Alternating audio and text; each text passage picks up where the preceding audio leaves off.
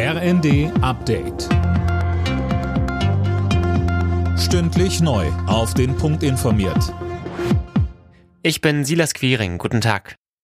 Bundespräsident Steinmeier fordert die Deutschen dazu auf, nicht nachzulassen bei der Solidarität mit der Ukraine. In seiner Weihnachtsansprache, die heute Abend im Fernsehen ausgestrahlt wird, sagt Steinmeier, dass Frieden dieses Jahr wohl unser sehnlichster Wunsch ist. Aber dieser Friede ist noch nicht greifbar.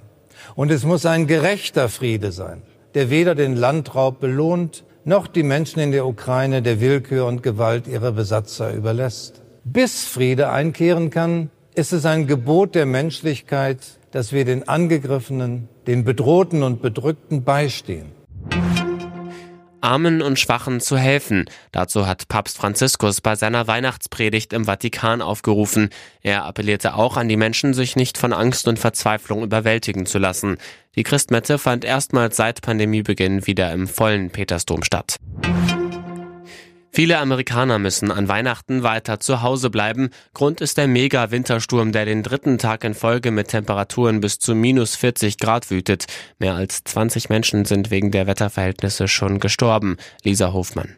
Einige von ihnen starben bei einer Massenkarambolage mit 50 Autos in Ohio. Andere, vor allem Obdachlose, sind erfroren. Auch tausende Flüge und Bahnverbindungen wurden gestrichen. Deshalb kommen viele Menschen damit nicht zu Weihnachten zu ihren Familien.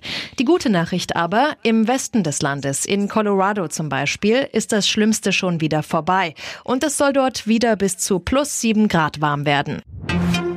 Zu Weihnachten ist der Andrang bei den Tafeln in Deutschland besonders groß und gerade in diesem Jahr sind durch Inflation und Energiekrise noch mehr Bedürftige dazugekommen.